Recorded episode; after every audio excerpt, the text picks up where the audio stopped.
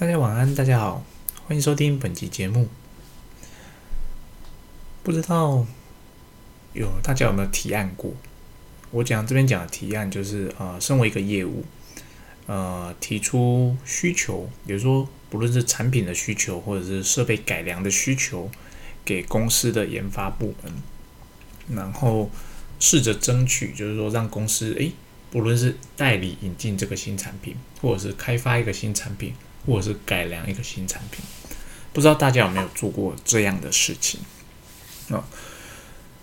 当然，我们身为业务可以完全不做这件事。我可以就是，哎，公司有什么产品我就卖什么，啊，公司价格定多少我就卖，照着价格卖。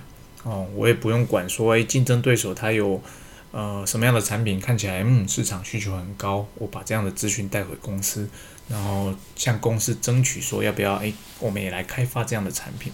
我可以不用做到这个程度，但是呢，当我们坐在呃当业务的时候啊，如果这是一间不错的公司，我当然希望公司可以活得越久越好嘛。那活得越久越好，你公司就是必须要层层出不穷的新产品啊，新的有竞争力的东西丢到市场上，你才可以不断的就是更新你的产品周期，你不会过度依赖某些产品。然后这些产品可能哦前前面十年赚得很好，但是一旦它过了成熟期，开始往下衰退之后，可能是市场饱和了，可能这个有新的产替代产品出来了，你就会越来越难越来越难卖哦，这是过度依赖单一产品，所以适时的公司要增加产品线这件事情是很重要的。那有些公司的做法，基本上他们就是诶，由研发部门。他自己去去开发产品，就是说，哎，你现在有产品的 A、B、C，然后他觉得，嗯，他既然有 A、B、C，他认为应该也要 D，所以他就自己去开发一个 D 产品出来，然后开发完之后丢给业务部卖。哦，所以有些公司的运作模式是这样子。通常这样的运作模式在比较初期的、比较小的公司才会是这样子走的，啊，才会是这样走的。在比较大型公司大概不会这样做了，因为。他忽略了一个很重要的过程，叫做市场调查。啊，上就是你这个产品，你怎么知道这个 D 产品是市场有需求的？你认为你有了 A、B、C 之后就应该有 D，可是这个 D 也许市场上根本就没有人需要这个东西。你在做这个开发之前，你应该先去做。诶，我有个 prototype，就是一个呃初期的版本，先或者是资讯先丢给业务。有业务去跟客户那边聊，看说，诶，如果我们开发出这样的产品，你们会不会有兴趣啊？等到收集到足够资讯之后，再回馈给研发，他们再来决定说，诶，不能讲回馈研发，再再跟研发一起讨论说，这个产品到底值不值得公司投入资源去开发？当然，如果公司很有钱，那就算了，你就是反正就是一直开发嘛。啊，你可能误打误撞开发十个新产品，有一两个热卖，诶，那也许就够了。但绝大多数的台湾中小企业并没有办法这样子去玩。比如说，你如果把资源投到一个错的地方，一次，我可能还有拯救的机会；两次、三次，你可能公司就衰败下去，因为你的现金就烧光了。哦，你就依赖着比较怎么讲，开始走向衰退的产品。但是你一直又没有新产品，就是可以让市场买单的新产品出来，其实你就会越来越小，公司就越做越小。所以，业务跟研发之间，以及跟市场之间的沟通是很重要的。那有些人他当业务的时候，他会说：“有啊，我都有反应啊，我就有跟呃我们公司的研发说，或者跟公司的老板说，因为那个某某某我们竞争对手他要开发出。”怎么样的产品啊？那它的功能不错，我们应该要公司也要有这样的产品，或者说，诶，我看到市场上有某一种产品的需求，那我们应该代理这类型的产品进来卖。有啊，我都反映啊，可是公司都没有 feedback，公司都没有动作啊。嗯，我已经尽责了，我已经啊做到最好了，那公司不行动不是我的错。其实这个想法就是。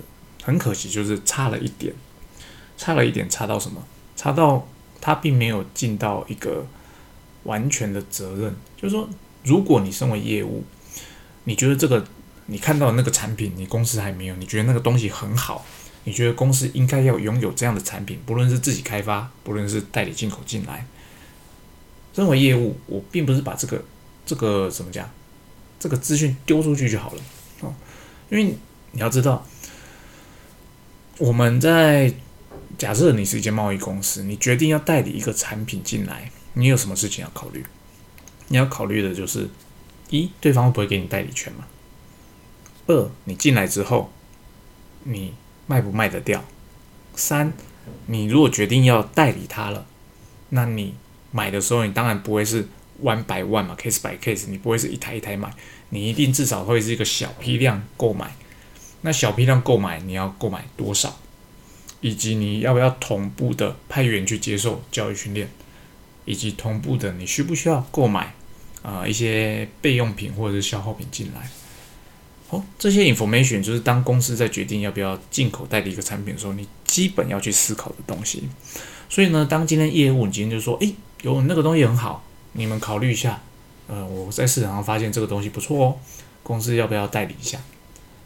其实呢，后续的这些思考的动作，那老板要去做啊。假设公司的决策是老板的话，那老板他平常是日理万机的，他事情很多。那你这个这个你这样的一个资讯对他来讲说哦好哦有听到了嗯这个东西他说有业务说不错我们可以考虑代理进口进来，然后呢然后老板就很忙，那忙久了他就忘记了。忘记了，然后业务就觉得因为我反映了好多东西，怎么公司都没有反应都没有 feedback 回来，那是不是其实我们的意见是不被重视的？其实不是，就像我刚刚讲的。公司要开发或是代理一个新产品，要考量的点很多，它不是 yes 或 no，哎，不能不能这样讲，它就是 yes 或 no，但它要决定 yes 或 no 之前，它需要的资讯基本上要多一点。哪些资讯呢？就是我刚刚提的，好，这个东西你说有市场，那你身为业务，你你再告诉我公司这个东西，哎，你觉得市场会想要哦？好，有多大的市场？啊，你有可能想出一个数字，然后假设嗯，一年会有一百台的需求。好，你这一百台的需求，你是怎么样评估出来的？为什么你认为会有一百台的需求？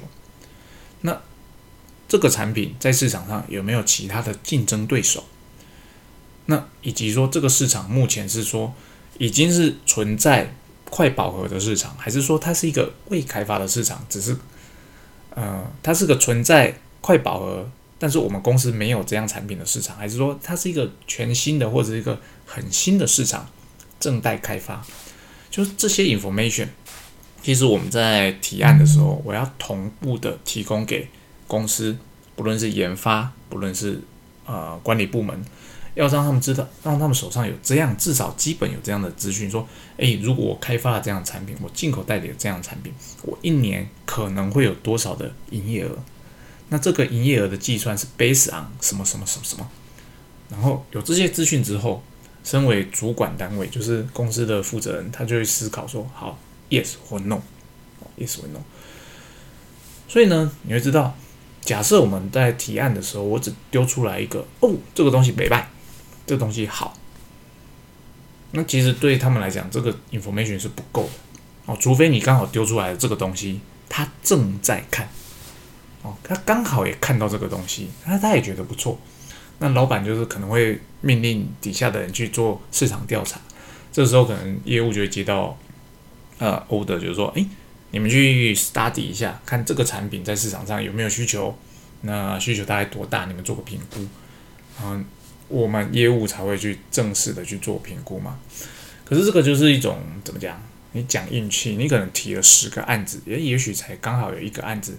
被老板看中，但你也知道，其实第一线业务是最接近市场的人。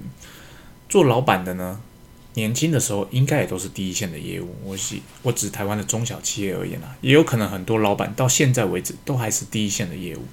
可是呢，他毕竟相对来讲，当公司已经有一个业务部门在执行的时候，老板离前线基本上已经有一小段距离的存在了。所以说他看到的东西，哎，有可能是对的，也有可能就是说，哎，他也有注意到这个商机。但是相对来讲，你注意到了十个商机，哦，你跟他只有一个 match，你损失了其他的九个的商机。那九个的商机，如果我们在每次提案的时候，我都有准备好，就是说，诶，到底市场有多大？到底呢？我在计算这个市场有多大的时候，啊，是背上怎样的依据去算出来的？然后根据这个依据，我去建议公司，哎，应该要代理进口，或应该要开发。那这里面，假设我真的哦，十个里面公司同意了三个、四个，至少就有三个、四个的产品可以去市场上征战。那如果我只是说，哎，我就是提案，没有提出这些数据的情况下，就像我刚刚讲，运气好的话，十个可能一个；运气不好的话，可能你怎么提，公司都不会有 feedback。哦，在这种时候呢，其实你就很难啊，利用业务的影响力，让公司转化成一个更有竞争力的一个未来。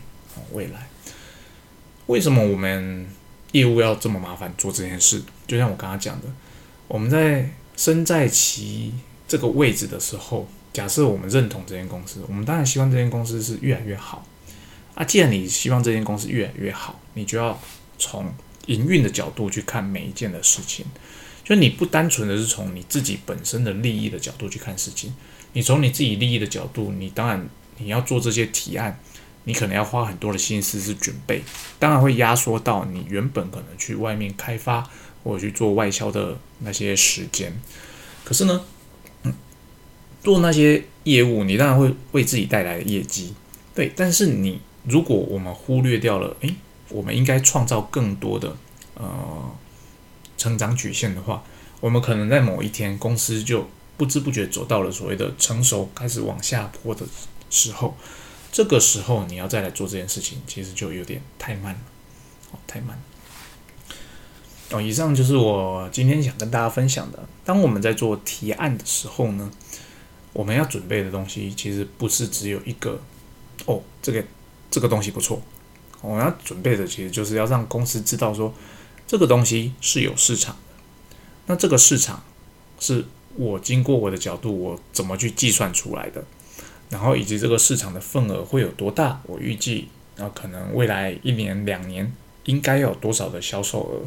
那这些销售额这样的计算数字提报出去之后，啊，当然还要包含可能有竞争对手的资讯啊，有哪些竞争对手啊？市场上就是你的他给的目标市场，呃，有哪些玩家正在正在这个领域？那你有可能在这个市场这个大饼中划分掉多少的市占？你从中去计算出你可能多少的销售额嘛？如果有这些资讯提出去之后，相对来讲，我们呃。对公司的贡献，会隐形的贡献呢，会远远大于我们为公司取得营收的这种显性的贡献。好，以上就是今天想跟大家分享的议题。那我本人呢，过几天就要出差了。那继七月出差去日本之后，这次算是台湾国境开放，呃，算是真的开放之后，我真的安排了一个很长的出差。哦，就是两年多来，快三年了啦，没有做这么将近一个月的出一个月的差旅行程。那紧张吗？倒也不会，那只是说太久没有去拜访客户了，在准备伴手礼这一块，有一点觉得没有像以前那么得心应手。以前的话就是说，哎，去拜访怎样的客人，哦，我就是应该知道要带怎么样 level 的产品。不能种产品，怎么样 level 的伴手礼啊？送给老板应该是什么？送给啊底下他底下的员工应该是什么？送给他工厂的员工应该是什么？以前的话就是，诶，这些东西很容易的，我就可以很快的在很短时间内准备好。那间隔太久了啊，间隔太久了，诶，我变得要回头去思考一下，诶，我以前到底是准备什么东西？那我以前的一个工作习惯帮助我很大，就是。我会记录每一间公司，他的老板哦，这应该说，我每一个那间公司认识每一个员工，他的喜好，我会有一份呃叫做记录表，就说诶，这间公司的老板他叫做 John，他喜欢喝酒，喜欢打高尔夫球，他有女儿啊几岁啊，然后当然上面会有记录的那个日期嘛，然后以及说诶，他是否是喜欢喝茶的。啊他喜欢什么嗜好是什么？我会有这样的一份记录表。那这对于我在挑选伴手礼的时候，其实是有帮助的。以及另外一份表，也不能讲，应该是同一份表，我还会记录说，诶，之前可能送过什么，那他到底喜不喜欢？那呃，这边给大家一个小小的叫什么 feedback。如果你要送美国人伴手礼的话，千万不要送茶啊，因为台湾人很喜欢送茶。如果你真的要送茶，请选红茶，然后是那种茶包型的，否则的话他绝对不会泡啊，因为他不知道怎么去泡茶，他也不会有那样的用具。那有一个台湾的产品送给呃欧美人士，不讲欧美人士，呃美洲的人士很不错啊，你一定想不到。我都戏称它叫台湾的 sneakers，七七乳加巧克力，美国人超爱这个东西，哦，超爱这个东西。所以如果你刚好要去美洲出差的话，诶，我推荐这个伴手礼。其实你会发现，虽然说它包装 low 了一点，但你会收到意想不到的好评。以上就是今天想跟大家分享的内容啊，希望内容对大家有所帮助。下一集录制人应该会在国外，那。我希望我有空录啊，哦，那今天节目就到这边，谢谢大家，拜拜。